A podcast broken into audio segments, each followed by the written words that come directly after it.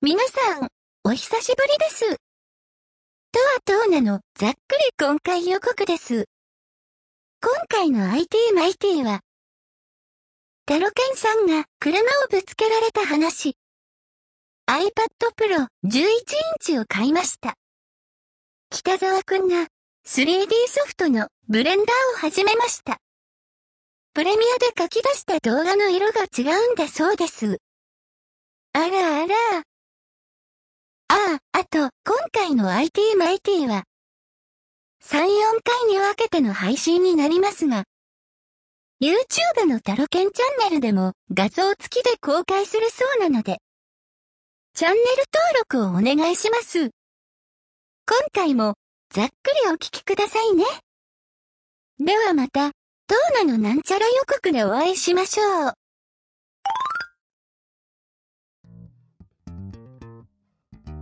えー、IT マイティです。お届けするのはタロケンと、あ、久しぶりです。北沢です。よろしくお願いします。よろしくお願いします。はーい。まあ、えー、久しぶりと言いつつ、うん。前回北沢くんが出てから配信してないんですけど、あ、タロケンさんも久しぶりってことですね。そもそもねっていうね。もう3、4ヶ月経ってますよね。4月ぐらいじゃないか、前は。なので、番組自体が久しぶりなんですが。はーい。お願いしまはいす。。で、えっと、まあ、その間にいろんなことがありまして、うん。まあ、他のクリエスとか聞いてる人は、まあ、うん知ってると思うんだけど、えあっと僕、最近ちょっときあんまり聞かなくなっちゃったんで、うん、あの、デッカーベニューしか聞いてない最近。そうか。なので、いろいろお願いします。話してください。ああ、はい。はいえっとね、まず交通事故に遭いまして。ああ、それは Facebook かなんかで見ました。ああ、書いたね。はいはいうんはい。あのーでも、あれですよね。向こうが完全悪いってやつですよね。うん、そう、うん後ろから交差点、交差点っていうかなんだ、信号で左折しようとして、うん。で、まあ、横断歩道に人が歩いてるから、うん。停止してうん。いる時に後ろからうん。追突されたと。ああ。うんじゃあ前を不注、なんか、もしかしたら携帯とか見てたみたいな、そういう前方不注意っていう感じなんですかね。まあ、後ろのね前方不。注意。うん、うんそうそうそうそう。うんまあ、友達二人で乗ってたから、喋ってたのかもしんないし、あまあ、結構夕方で流れが速いとこだから、うん。うん。まあ、当たった時の感じも、4、50キロくらい出てたんじゃないかみたいな感じがおー、やばいな。するんだけど。うん。しかも、あの、なんだ、車検が終わって、うん。1週間後ぐらい。あ、車戻ってきたばっかりみたいそうな。そうそうそう。あらららら。あの、車検のあの、シールを貼ってもらいにディーラーに行って、うんその一、貼ってもらった1時間後ぐらい。ああ。え、でもそんな、あ、でもそっか。あの、写真で見たのはちょっと凹んでるだけかなと思ったんですけど、結構なスピードでぶつかってきたんですね。衝撃が結構あったんですね。うん。だって、うんマフラーとかひしゃげてってなんか、うん本当にこれ、排気ガス出るんかぐらいの感じになってたもんね。ああ、そうなんだ。ええうん。後ろの、だからね、うんあの、ランプとかあの辺のプラスチックも割れてたりとかして、うんうん。だからざっくり直そうとしたら30万とか、あそれぐらいまあかかるぐらいの感じ？そうでしょうね。うん。で、うん。うん。問題は、あの車が、まあ、ライフなんだけど、ホンダの。うん。もちょう、結構っと古い。古くて。うん。で、しかも、走行キロも12万キロから行ってて、うんうん。車両価値が9万5千円ぐらいしかないですと。出た。うん。なのに、えっと、その1週間前に車検で23万5千円使ってると。うんうんうん。どうするんだと。やっぱ古い、古いっていうかそういうヴィンテージ系のやつはそれが大変なんですよね、事故った時にね。電車、今の価値しか出せないってやつですよね。そうそう。うん。あ、のね、つくづく思ったけどね、あの、うん。車両価格を上回る車検はやっちゃダメだね。でもやるしかな、なもう買い替え、その前にどどうすればいいんですか、そしたら。うん、おお金に余裕があったらもう、あの、買い替えた方がいいんじゃないの？そうですよね。で厳しいな。でも旧車好きな人だっているしね。まあ、それが趣味の範疇だからね。うん。あ、そっか、サロケンさんは実用の足として使ってたからか。俺は単純にあの、うんこのまま乗り潰せればいいやと思って、ずっと乗ってようと思ったんで、うん。うん。高い車検だけど、まあ、やっとくかと思ってや、やったら、うん一緒が元後にそうなるみたいな。ああ、それで結果はまだ出てないんですか？どうするか。で、最初は、うんもうさすがに、もうこの年代で、このダメージ、この衝撃で、この壊れ方だったら、まあ、D、あの、ホンダのディーラーに持ってったんだけど、うん車検もディーラーでやってた、ディーラーでやってもらったもんで、うんまあ、普通に言ったら廃車でしょうと。うんうん。うん。で、もうじゃあ、残クレで買うかと。うん。まあ、なんだ、えっと、N ワゴンとかか。おーで、まあ、今キャンペーンとかやってるんで金利も安いし、まあ、残クレで150万ぐらいとかそれぐらいで。うん。うん。で、もうそそんな感じで、まあしょうがないなと思って。うん。で、いろいろ話を進めてて、じゃあもう残価設定クレジットこれぐらいで、多分頭金でまあ10万ぐらいだったら、うん。向こうから出るから、頭金これにして、うん。で、あのーまあ一応クレジットだから審査通すじゃんね。うん。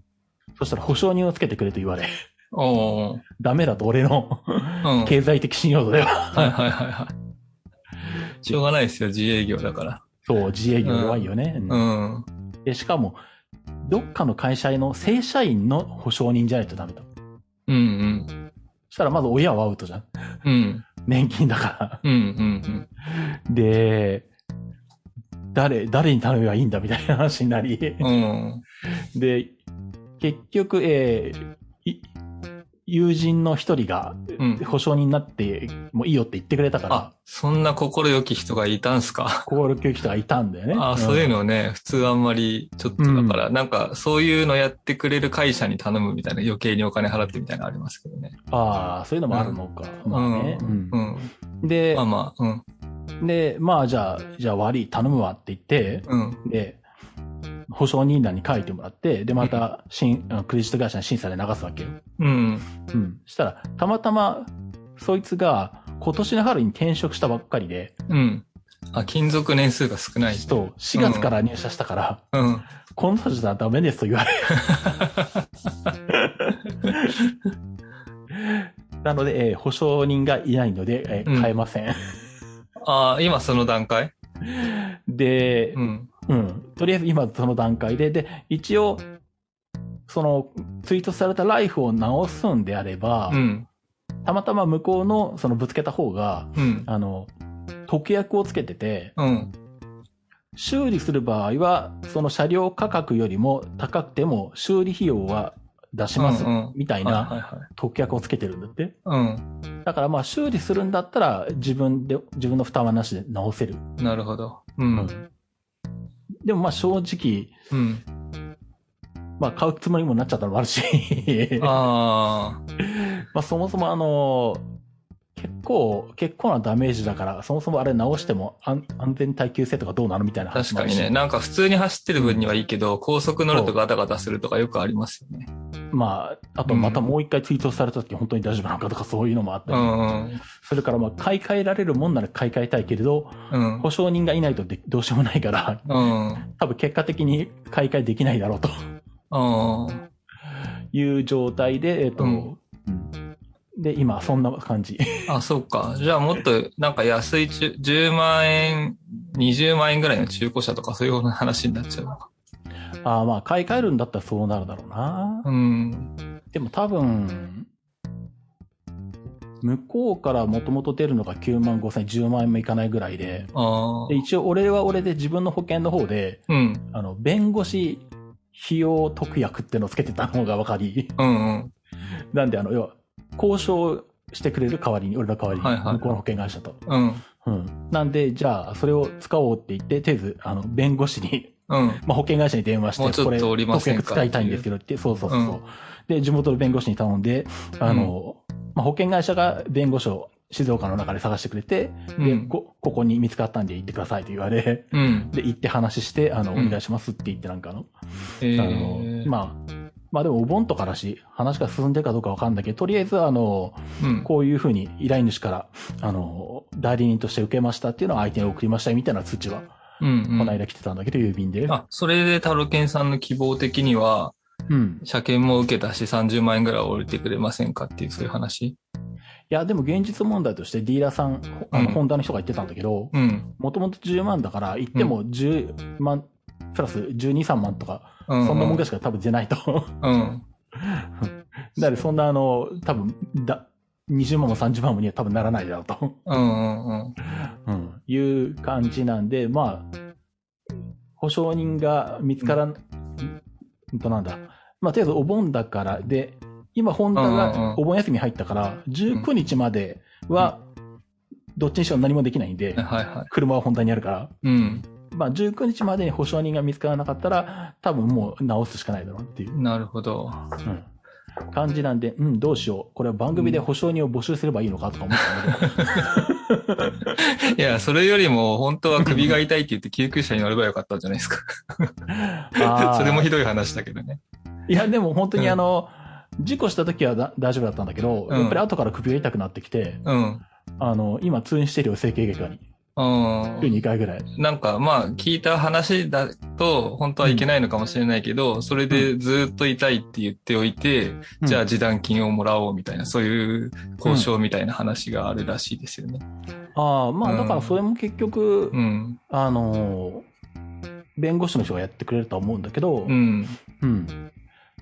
ただなんだ、あの、それって結局何？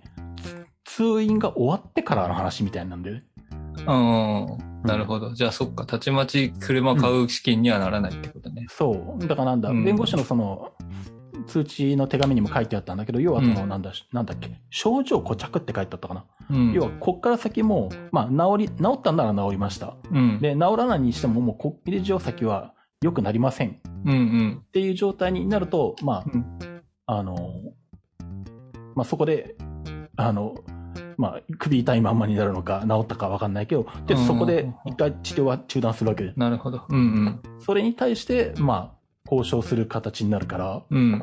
うん。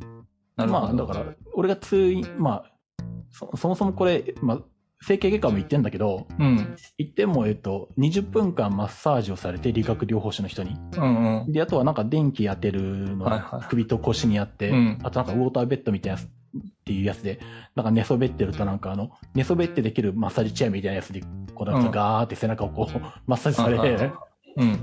それを5分くらいやられ、うん。で特に診察は全くされずにそれを受けて帰ってくるだけだから、まあそうですよね。うん結局ね。うん。でそもそも俺、あの、腰が痛いじゃんね。そもそも、うん。言ってるっていう話。事故なくても毎週揉みほぐしとか言ってたんで、これタダで受けれるんならずっと通い続けてもいいんだけどぐらいの感じがあるんだけど、まあちょっとね、それの話とこの話はちょっと置いといてまあ。別なんだけどね。うん。うんまあでも、うんそれで、うん。で、何回通院したから、例えばなんか、うん。そう、だから自分、自分の方も保険でなんかもらえるやつないかってバッと探して、うん。そしたらなんか、こあの、せなんだ、県民共済とかでお見舞い金が出ますとか、うん。なんかい、えっと、通院が5回、5回までだったら1万円だけど、5回以上だったら10万円ですとか、うん。うん。じゃあ5回通ってからあの出そうとか言ってこう出したりとか。あとあのなんだ。一日通院1回あたり1500円だから、これも通院が終わってから出してくださいみたいなのがうん。なってんだけど。うん。で、最高が何日まで ?180 日までとかなんかそんなのがあったりするまあいろいろ調べて賢くもらおうっていうことですね。まあ、もらえるものはね。もらえるものは。うん。あるまんだけどね。うん。あ、うん成功法の範囲内でね。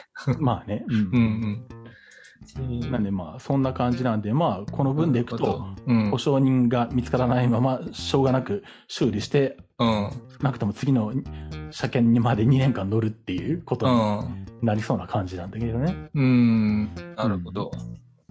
まあ、しょうがないですよね。うん。まあね。うん。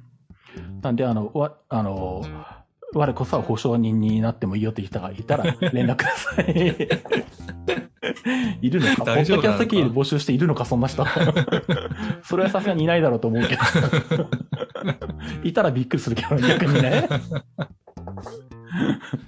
あの、保証人との関係の欄にはあの番組のリスナーって書くのみたいな。なんじゃそれはって思うわな。新作地図会社の方がね。うん。うん。すごいな。でもやっぱり、えフリーランスは弱いっすよね、ほんとね。うん。しょうがないっすね。だから、っていうことは、俺も誰かに頼まれて保証人になってあげようと思ってもなれないんじゃないですか、っていうことなんだよね。うん。うん。そうなんだよね。うん。そう。で、やっぱなんだ、ね、周りも割とフリーランスばっかりじゃん。そうですよね。うん。みんな支え合えないっていそうう。そうそうそう。いろいろフリーだなっていう。僕もフリーだし。そうそうそう。うん。そんな感じなんですね。なるほど。うーんじゃあまだ途中経過ですね、事故の。そう。だから車もまだ台車のレンタカーのうん。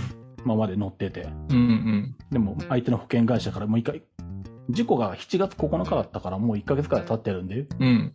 もういい加あの、台車を返せ、レンタカーを返せとか言われてるしみたいな 感じなんで、まあお盆明けにはもう直すことにしないとダメだろうなみたいな感じにあなってるんだけどあ。うね。ん。うん。なるほど。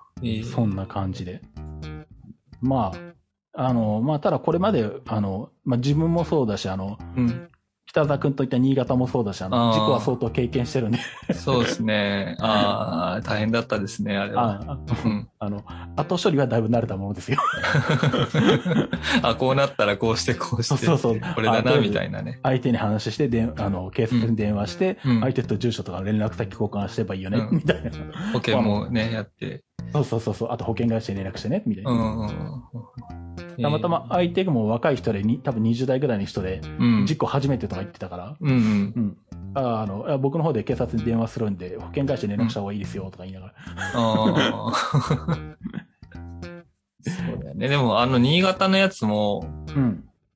あれ、あの後、その、事故した相手方から直接電話が来て、うん。あの、結構ヴィンテージのいいバイクだったんで。あの、なんていうの、これしか降りないんだけど、どうしてくれんだみたいな。直接電話がかかってきて、いあや、でも保険に、うん保険会社にお任せしてるんで、僕の方は何ともわかりません、みたいなこと言って、うん、納得しない金額だったみたいですよ、相手は。しょうがないけど。ヴィンテージとかそういうのになあなってくると思うねしょうがないよねそのリスクも覚悟して乗んないといけないってことですね。うん。古いのはね。だってヤンマさんも言ってたけど、うん。30年前の車だから、うんそもそも車両の価値が、うん。ゼない。ロが下手したらマイナスになるけど、これで事故ったら、うん車両保険の保険料降りないうん。けどすげえ金かかってるよね、みたいな。うんうんうん確かにそれは保険制度の問題だよねって思うよねってうん。うん。うんそれは不利っていうかね。う。ん。ちょっとかわいそうではありましたけどでもやっぱそうやってなんか相手から直接電話かけるっていうのは、なんかうん。事故のルールとしては、ルール違反みたいで、あそのあ。後保険会社の、僕の保険会社の人から電話が来て、うん。直接電話を受けないでくださいみたいな。ああ、なるほうど、ね。んうん、それはダメですからみたいな感じで。まあ、うんそうだろうね。うん。そもそもそれを保険会社に委託するって話だもんね。うん、うん。余計ややこしくなっちゃうのかもしれないですよね、話がね。うん。まあ、それは保険会社同士の話っていう前提で最初に決めてるんならそうしないと、うん。うん、ダメだろうからね。うん当然そういう話になるだろうけど。うん。うんまあ、そんな感じ。あです、大変ですね。うん、う。うんんまあ、そんな感じで、だから、それが、まあでも7月9日だったから、まあ1ヶ月前か。うん、まうんあそんなことでバタバタしつつ、うん。あと仕事とかでバタバタしつつ、オリンピックになだれ込んで、うん。オリンピックを見るのにバタバタしつつ、終わってやっと落ち着いたみたいなね。ああ、それで連絡いただいたんですね。まあそうそう、それうもん。ありっていう感じで。うん。うん。で、そうそう。まああとはなんだ、遡ると前の晩収録の後だから、えっと iPad Pro を買いました。ああ、新しいやつ一番。うん、あの M1 になった iPad Pro。ああ、はいは11インチの方。い。うんうん。うん。もうサンダーボルトも対応になって、ああ、えっと、大きさは？11インチ。ああ、あれ、11って一番、2番目の大きさのやつか。あ、一番でっかいのは12.9。ああ、そうですね。うんうんうん。さすがに、あそこまででかいのはいらないので、ああ、うん。だから11インチで、うんえっと、まあ、256ギガで、うん。えっと、セルラーモデルか。うんうんうん。12万とかそんなもんだったかな、13う万とか。んうん。なんかあの、僕の方も、うちの奥様が新しい iPad Pro 12.9を買ったんで、おう。で、古いやつを下取り出すと4万円だったらしいんですよ。うーん。、で、まあ4万円だったら僕にちょうだいって言ったらくれたんで、そっか。大、えっと3個前ぐらいのうん iPad Pro 12.9インチをもらったんですよ。3個前ってことはライトニング？これはね、あ、3です。USB3 になってます。?USB-C のやつか。うん、C になってる。あ2個前か。な。まあうん、まあまあわ、新しい方。そうですね。そんな古い感じではなかった気がするけど。うん。USB-C だったらだいぶいろんなこと使えるもんね。そう思ってんですけど、うんまだ YouTube 再生機としてしか使ってない。何に使えばいいのかわからんみたいな。ああ。うん。っていうあか、撮影で使おうと思ったんですけど、うん。あの、ソニーのアプリがダメダメで。うまく撮影に使えなくてうん。困ったなって思ってるんですよ。あ、そうなんだ。うん。うん。あのなんか iPad って2画面で別々に見れるじゃないですか、半分ずつ。うんうん。それをやろうとしたら、うん、ソニーのアプリが対応してなくて、2画面ができなくて。ああ、そういうことね。そう。で、なんかうん、写真を転送すると、一番新しい写真がどんどん出てきて、うん。じゃあ過去にどれを撮ったかとか、うんどれがいい写真だからそれと比べたいとか、そういうのができないんですよ。うん。だから、ソニーのやつを半分だけ出して、それは画像を転送して、写真アプリを開いて、それで星をつけたり、いいのを見たりしたかったのに、うん。2個一緒にアプリが開けないから、ああ、そういうことか。うん、使えないと思って、ちょっとまだ活用方法が見出してないんですよね。うん。うん。まあ、でも言っても俺もうん。DMM ブックスで漫画読んでるのが一番多いけどね。うん。前のあの、お風呂用の iPad の32ギガで入らなかったやつが、あの、全部入るようになったみたいな。やっぱ見るっていうことに関しては、すごくいいですよね。なんかサクサクしてるし、うん。まあた、それなりの大きさだし、そうだね。うん。で、YouTube とか見るのでも、画面ちっちゃいままでも十分見えてるから、横のやつとかね、シュッシュってこうんう、次の動画とかも選びやすいし、まあそうだね。いいはいいんだけど、まあううん、仕事で使いたいんですよね。まあ、あとはあれかな。まあ、ベッドの脇でパッと手に取れるところに置いてあるから、まあ、うん何かしら見るのに使ったり、あとは、一応、後から Apple Pencil 2も買ったから、うん。で、まあ一応なんだ、手書き、ままだや、ちゃんと使ってないけど、一応何？なんか説明、お客さんとか人に説明するときにこれでちょっと手書きみたいな図を書こうとかとか、うん。その辺はまあちょっと最近やろうかなと思ってはいるんだけどね。うん。うん。で、ちゃ、ちゃんと仕事で使えてるアプリってなんかあるんですか？あとお客さんのところ行ってなんかこう使ったりとか。仕事で使えてるアプリって、うん、まあでも結局お客さんとこ行くときは MacBook Pro 持ってっからな。そうですよね。うん。なかなかこう便利そうで、うん。ちゃんとこれでお金稼ごうっていうか、これを仕事になんか活用したいっていうと、打ち合わせに持っていくぐらいしかなくなっちゃうんですよね。うん。まああとは、まあ本当にお客さんにパッと見せるよ。うん。それは見積もりとかそういうのとか。いや、まあ、例えばなんだ、お客さんに今の Mac コン、ああ、そっか。タルケンさん。ん、そうですね。うん買い替えたりとか、うんその場でこう、このルーターがいいですよとか見せたりとか。うんでも、け検索するのでも、その、やっぱり MacBook でやっちゃった方が早いですもんね。打ち込むのとかね。ああ、でもやっぱ相手、うんミットを、こううん何、机二挟んで人で見る。見てて、うんそう、見せながら、これですよってややろうと思ったら平置きの方がいいじゃん。ああ、そうですね。うん。だからそういう時は、I- MacBook Pro 持ってても iPad の方出して、うんうん。まあそっちでなやることは結構あるかな。なんか僕も写真を、その撮影現場でクライアントさんとかと見るときに、うんあの、指でピンチとかできるじゃないですか。ピント合ってるなとか。ああ、うん。であと指でシュッシュッシュッってやって、うんこの、こっちのが良かったですよねとか、うんそういう操作自体、写真見るっていうこと自体は多分 iPad の方がいいと思うんですけど、うん。写真取り込んで、そこからどうするかみたいなところうん。がうまくできてないんだよなああ、なるほどね。うん。まああとは一応あれだな。うん。最初、まあどんなもんかなとって試したのが、あの、うん文字入力うん。でどれくらい使えるかみたいなやつ。うん。で、とりあえず Mac の Bluetooth キーボードを持ってきて Bluetooth で接続して、うん。まあ、テキスト打ちみたいなやつ？うん。うん。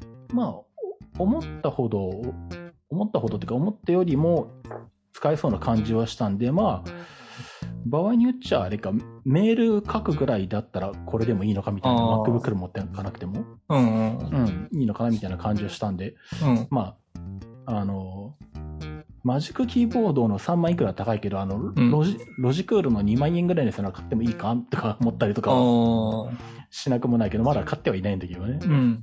うん。なるほど。だからなんか iPad いろいろできるんだけど、そのいろいろ見つけ出すまでが結構大変ですよね。まあね。なんか iPad におすすめの10個アプリみたいなのとか見なきゃいけないのか まあ、あとは、あの、なんだ、な。うん。何をやったら、あの、なんだ、性能の高さがわかるのかなと思って。うんうん。けど、あの、東京の時に、東京行った時に、あの、山手線に乗ったら、あの、うん。ゲームで原神ってやつをやたら宣伝してたんで、とりこの原神をやってみればいいのかと思って、うん。しばらく原神やってたけど。ああ。それはグラフィックがすごいっていう感じなんですか？うん。まあでも、性能が関係あるかどうかは微妙だけど、ね、一応、あの、評判はいいらしいけどね。うん。あゲームの、としては。あまあね。その iPad タロケンさんの買い替える前のやつと比べては、うん。もうよくわかんないですよね。早いとか、遅いとか、綺麗とか。あ、早いのはわかるよ。早いのはわかる。それでもブラウザー見るとかそういう話。うんうん。あの、ブラウザーでホームページで、うんあの、うん。Mac でやっても結構時間がかかる、あの、広告ベタベタ貼ってあるページとかさ、はいはい。うんうん。うん。ああいうの開くのには、あ明らかに、元の無印 iPad より早いんで、うん。うん。それはさすがにわかるかな。うん。うん。まあ、あとは、やろうと思えば、ポッドキャストの編集とかもできなくはないんだろうけど、うん。まあでも MacBook Pro あるからわざわざやる必要ないなっていうところもあな、るし。慣れですよね。あとはね、その、インターフェースとか、そのタペンを使うとかいうの、ショートカットとかの、うん。慣れればいいけどね。でも、そ、それにしてはちょっと画面がちっちゃくなりますよね。編集するっていう意味にしちゃうと。まあね、うんまあそれはあるけどね。うん。なんか今、あの、あ、タロケンさんに教えてもらったブレンダーっていうやつ、うん。グラフィックソフトうん、を Mac で一生懸命やってるんですけど、3D のやつ？3D のうんうん。編集ソフト。うん。それをやって、だんだん 3D を覚えてきたら、なんか広告で、うんなんか iPad で 3D のデータかけるっていうやつが出てきて、ほで、それちょっとね調べたら有料だったんでまだ入れてないんですけど、う。うん、うん。それタッチペンとかでサクサクなんかこう 3D データを書いてる YouTube が出てて、うん。で、僕 iPad、iMac27 インチのでかい画面があるのに、うん。そのアプリ入れて12.9インチでこう、手のところ、ななんて膝の上とかに置いて、本当にこれで 3D 描くのかみたいな。なんてカフェとか行ってやるんだったらいいけど、うん。気軽にやるんだったら、なんかもしここれがこう集中してグッてやりたい時に iPad かって思っちゃうと、うん。慣れの問題なのかな。ああ。なんだろうな。お音編集もそうじゃないですか、なんか。まあね、うんその辺はあるかもしれんけどね。うん。うん。まあでも、音はやっぱめちゃくちゃいいよね。あ、それどうスピーカーが。その iPad Pro iPad から出てくる音って出てくる音が。ええいや、何気なく、なんか Netflix だったか Amazon プライムだったかの、うん。で映画かなんか見たんだけどさ、うん。テレビで見るより音がいいもん、こっちの方が。あ、そんなに？まあ、うちはテレビつっても、あの、船井の50インチに、うん Amazon で買った安いスピーカーつけてるぐらいうんうん。だけど、うん。もう明らかにそれより iPad Pro から出る音の方がいいから。ええだからうちの中にあるものの中で、あの、音が一番いいのは iPad Pro っていう状態になってるよ。あ、それは、そっか。えー僕今、iPad Pro を Bluetooth つなげて、うん。で、哲夫さんが昔おすすめしてくれたモニタースピーカーから聞いてるんですけど、うんた。まに Bluetooth スピーカー、あ、Bluetooth の通信が切れちゃって、iPad 本体から音が出てくるときあるんですよ。季節して。うん。そしたら、あ、しょぼいって思っちゃってたから、ああ。やっぱりだいぶ進化してるんですね、多分ね。ああ、スピーカーはね、まあうん MacBook Pro もそうだけど、Apple がめっちゃこだわってるから、うん。あの、新しい Mac とか iPad とかに変えるとね、うん。全極端に。良くなる。えうんで、多分マイク性能もそうだと思ー。うーんうんあ、ついてる内蔵マイク。う。内蔵うマイクで。んうんうん。だって、ポッドキャスト番組やってる人の中でも、MacBook Pro の内蔵マイクで収録してる人とかいるもんね。えー。全然、全然普通に聞こえる。うん。なるほどね。あ、そうで、うんそうそう、ブレンダーなんだけどさ、うそうはいはい。うん。そう。これ実はアップルンルン用に拾ったネタがあったのを思い出したんだけど、あの、うん。アドビが、どうもブレンダー、ブレンダーってまあオープンソースじゃじゃんね、はあれね。うんうん。うん。なんかあれにあの、あれのブレンダーの開発基金の Blender Development Fund っていうのうん。があるのか、うん。あの、アドビがそこに加入しましたってニュースがちょっやと前めにあってて。。やめて。こいや、だってもともとなんか Google とかがなんとかがくっついて作ったやつなんですよね、多分ね。ブレンダーあ。そうなの？あ、そうなの？なんか、Google 主導かな？でいろんな企業が賛同して、うんフリーで使えるうん 3D ソフト作ろうって言って作ったってなんかに書いてあった気がする。ああ、今見るとあれだな。うん。今のその参加メンバーに Amazon も入ってるし、あそうそうそう。うん。Google も入ってるし、そううんインテルとか、Facebook とか NVIDIA とか、うん。あとはなんだ？これスタジオカラーだよな、多分。うん。ガンダム使ってる？ガンうダムんうんうん使ってる。ああ、なんかその辺の名前が入ってんね。そうそう。だから無料で使える、そういういいソフトみんなで作ろうみたいな、確かうん。感じだったって書いてあったんですけど、うんアドビ入ってくるとなんか話変わっちゃいそうじゃないですか。うんうん。ひょっとして、うんアドビクリティブクラウドの中に入ってくるのかとかちょっとや思ったりしたんだけど。でももうマヤっていうのあるじゃないですか、アドビは。え、前はアドビじゃないでしょ？あ、違うのあれ。アドビじゃなかったっけ？オートデスクじゃなかったっけ？あ、そっか。うん。なんかアドビなかったっけな。3D は多分ないよ。何ないか。ていうか、もともと、フォトショップにめちゃめちゃ長けてるから、僕、うんフォ。トショップの 3D 機能で始めたんですよ。ああ、なるほどね。うん。わかるかなと思って。うんだけど、なんか、まあ僕の勝手な解釈ですけど、フォトショップってピクセル単位で、こう、いろんなことが決められている気がして、うん。で、100分の1ミリとかになってくるとなんかずれてくんですよね。ああ、そうか。それで、ミリうん。とかセンチとかでやりづらくてすごく。うん。で、結局、ブレンダーにしたんですよね。う。うんん。でも、アドビの方で基礎知識をいろいろ身につけてからブレンダー行ったんで、意外とすんなりいけたはいけたんですけど。そうか、じゃあ、とりあえずはフォトショップでうん。勉強するというか、慣れればいいのか？3D にい。やー、でも結構ハードル高かったですね。やっぱ難しいんだ。難しかった。うん。で、YouTube 見まくった。ああ。うん。それでなんとかできるようになったけど。あうん、うん。そうだよね。俺も前、3D なんとかならないかと思ったけど、うん挫折したもんな。じゃあ本当は体操をやってた時に、うんアンバーのミニチュアキーホルダーとか作りたかったんですよ。そうそうそう 平均台とかアンの動きを再生で、再現できないのかとか思ってました。うん、無理だわとか思って諦めた。ねあ、まあ人間のね、モデリングができればね、うん。そういうのとかもできるしね。うん。そうそう。そうそうか。あブレン、え、ブレンダーにアドビが入ってくるとどうなっちゃうのかな、でもまあでも Google がいるから大丈夫ですよね。Google が一番お金持ちですもんね。うん。まあ、こ、こんだけ逆に大手が名前を連ねてるから別に Adobe 入っが1個入ったところで別になんかバランス狂うとかないんじゃない？特に。ねえ、でもなんか、うんあ、前すごく嫌だったのが、うん。あの、今もう一回買い直すことになっちゃったんだけど、もともとニック、ニックっていう、うん。あの、フォトショップのプラグインソフトがあって、うん。それで写真をモノクロに変換するとか、うん。なんか今は、こう写真アプリで、こういろんなフィルターがあるじゃないですか。なんか、えっ、と、古い写真風とか、うん。なんか、コントラスト強い写真風とか、うん、そういうののフィルターかけるっていう走りっていうか一番初めぐらいに、うん。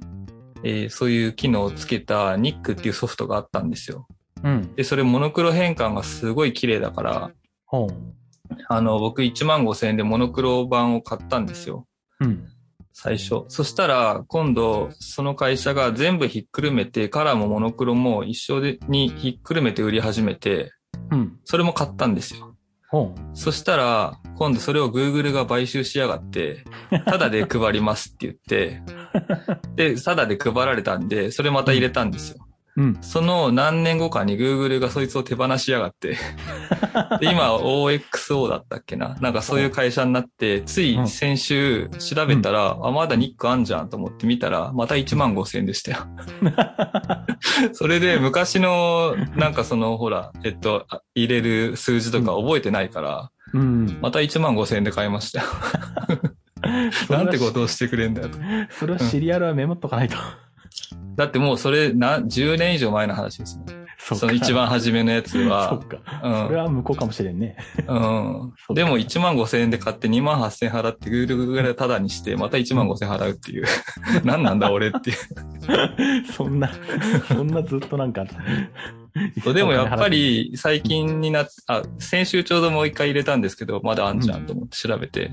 うん。そしたらやっぱすげえ綺麗でしたね。モノクロ変化。うん。へー1万5千円払う価値はあるなと思いますね。ああ、そうなんだ。うん、ニック、ニックっていうやつです。でもまたそれをまたどうなるかわかんないですよ、今後。アップルに買収されましたとか。いやもう、アドビが一番やめてほしいけど、アドビ組み込まれたから、ほなんかフォトプランだったら980円だけど、ニック使いたかったら5500円払えみたいな。別ソフト、別アプリ扱いになるんだ。そうそうそう全額のやつ払わなきゃダメみたいなことになそうるそうそうそう、そんなんなった。ブレンダーだってそんなんなっちゃった。今まだ980円で頑張ってるんですから、僕。あ、そうかた。まにアフターエフェクト使いたい時とかに、うん。2ヶ月ぐらいその分余計に払うんですけど。ああ、そういうことね。そうか、そうか。そう。やめてよと思って。そうか。まあまあまあ上もう動画編集もプレミアとかに移行しちゃったし、うん。ポッドキャストの編集もオーディションとかでやってるから、もう全部あ飛びであそれだったらね、いいですけどね。やっちゃってるけどね。うん。うん。あちょっと話猛烈に脱線してもいいですか？うん。えっと、プレミアで、僕、うんアフターエフェクトもそうなんだけど、うん。編集した動画を書き出すときって、うんただ書き出すってやってます。うんあの、書き出すときに、うん。なんか、アドビが、ん？メディアエンゴーダーあ、じゃなくて、うん。書き出すときに、アドビが、うん。ちょっと今詳しく調べないとわかんないですけど、あクイックタイムとかの基準に対応してないから、なんか映画の基準の色でやってるから、書き出した色が、編集してる色と書き出した色が違うっていうやつ知ってます？俺の設定、それで、そのために書き出すときに、うんなんかパッチを当てないと、うん。あの、色が適正にならないよっていうやつ。ああ、聞いたことない？レレックなん、な、309? なんかその辺の。709。それじゃないんですよ。709レック709じゃなくて、今ちょっと検索しますわ。ちょっとこの検索が長くなった後でカットしてください。えっと、なんていうやつだっけな。まあ基本的に YouTube に上げたからからそこまで細かく色考えてないからな、俺。ああ、そっか。しかもどそもそも編集 Windows でやってるしみたいな。うん。あ、やっぱ出てこないな。パッと出てこないですな。うん。えーっと、多分色は何も考えずデフォルトで書き出し、まあ、直接書き直出してる接 YouTube に上げるっていう設定あるんですか？あるよ。あ、そうなん、なんか、あの、ファイナルカットなくなっちゃったんですよね。直接 YouTube に上げる設定が。あ、そうなの？うん。なんか YouTube で書き出すってやると、うん。一回変な名前がついて、うん。ローカルに書き出して、それをアップロードしなきゃいけなくなっちゃったんですよ。あ、本当？うん。最近 YouTube で、一手間増えちゃっうん。ファイナルカット全然触ってない。うんうんうん。えー、まあでも、直接はめったにやらなくて、結局ローカルに一回書き出して、確そう、認して。ローカルにうん一回書き出したときに、うん編集してる画面と書き出したクイックタイムを比べてみると色違うと思いますよ。うー。うんん。ちょっと待って、検索してみよう、やっぱり。えっと、多分もう、俺が書き出してる時点で、うん M、MP4 とか、クイックタイム じゃないし、多分。いや、あ、その、ちょっと待って、なんだっけな。拡張子は、拡張子は MP4 かな。うん。あ、あった。えっとね、プレ、あ、プレミアプロで書き出した画像の色が変わる問題っていうのをちょっと検索してみてください。うん。これで僕結構悩まされて、すごい調べて、うんやり方が分かったんですけど。あ、ちょっと送って、リンクを。ああ、はい。ちょっと待って。ちょっと今パッと調べたやつだから、うん。ズ Zoom えっの。と、あれ Zoom。のチャットか。そうそうそうそう。これか。あ、来た来た。この、これが正しいかどうかはちょっとわかんないですけど、YouTube で見たらすごいわかりやすく説明してくれてたんで、うーん。えっとね、なんだっけな。色が変わる問題。アドビも認めている。そうそう。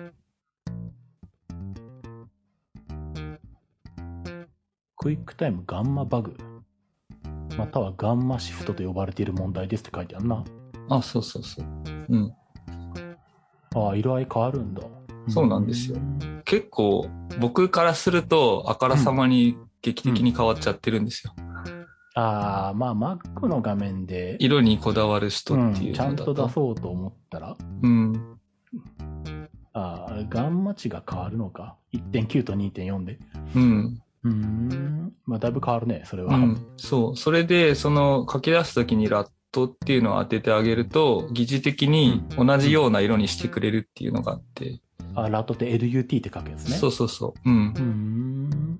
それで、色を戻してうん。書き出して納品したんですけど、うん。まあアフターエフェクト使いたい場合はもうこれやるしかしょうがないよなと思って。ああ、そうだね。うーん。そうか、そんなに変わるんだ。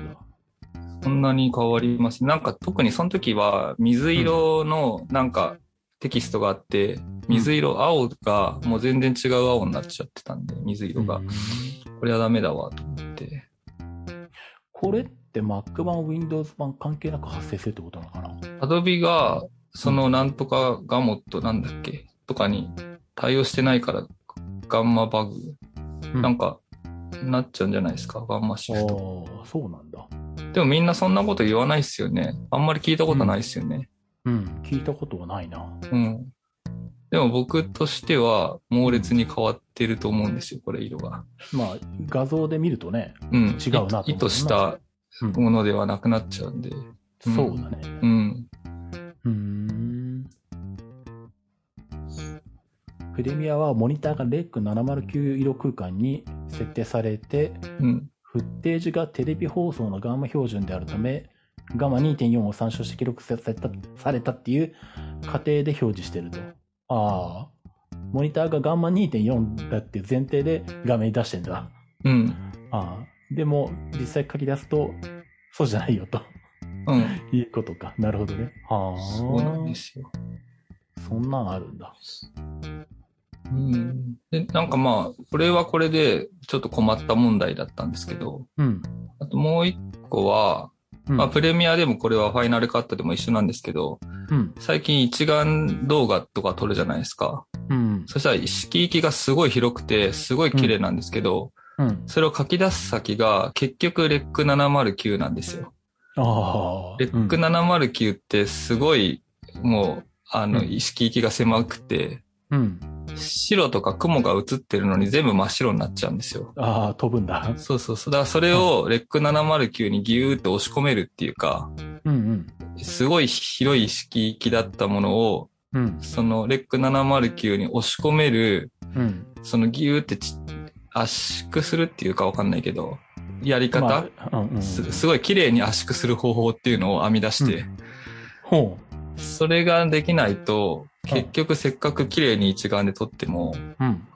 空も飛んじゃうし、うんうん。肌色も変だし、みたいなことになっちゃうんですよね。うーん。うん。そうなのか。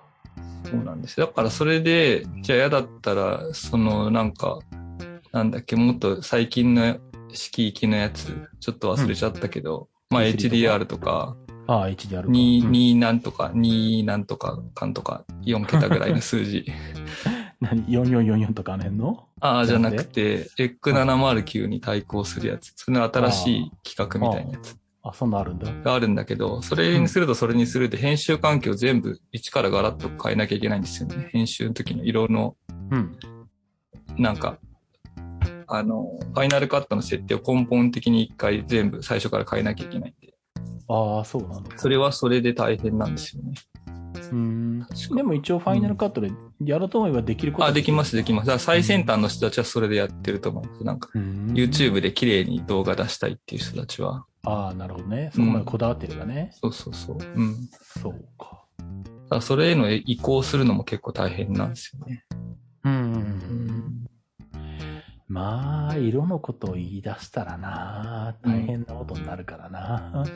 まあでもその、このプレミアプロのガンマシフト問題は意外とみんな、うん。どうなんだろうな。僕も一一瞬でこう嫌だと思ってこれを解決したけど、うん、気にしてない。全然気がつかなかった。だって言う、だって YouTube だもんだ、出すのが。まあ、そうか。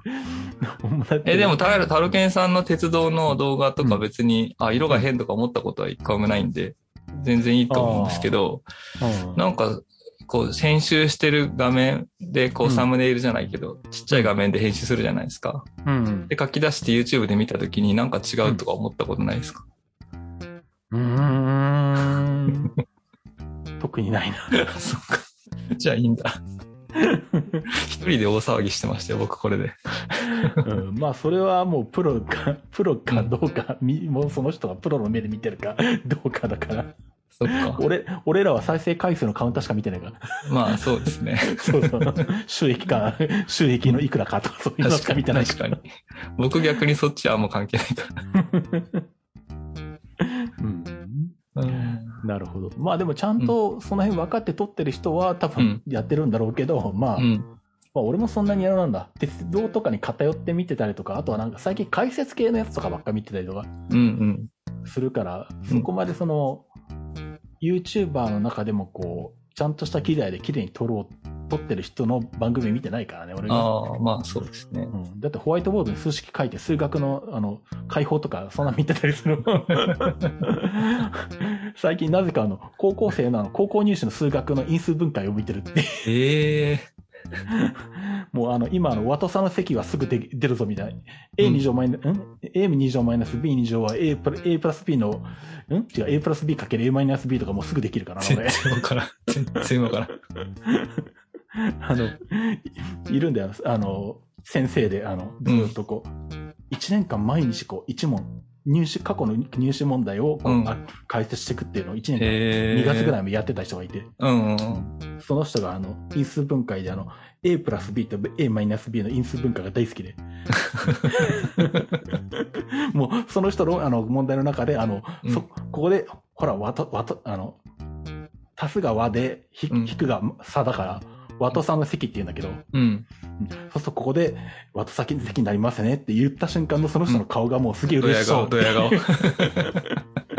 で、もはやこっちもあの問題の解放を見に行ってくるんじゃなくて、おお、来た、和の差席来たみたいな感じで、そこを見に行って、でも問題の解放はどうでもいいっていう。もはや和の、和と差の席を楽しむ番組みたいになってるんだけど、これにとっては。なぜか風呂でそんなの、高校入試の数学見てるみたいな謎の、謎の視聴行動を最近してるからね、俺。ああ、でもいいですね。面白いですね。うんうん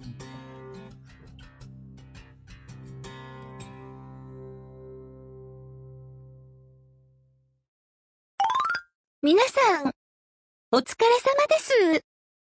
とはとうなのざっくり次回予告です。次回の IT マイティは、もちろん今回の続きです。タロケンさんに勧められて、北沢さんも日立のエアコンを買ったようです。ではまた、トーナのなんちゃら予告をお楽しみに。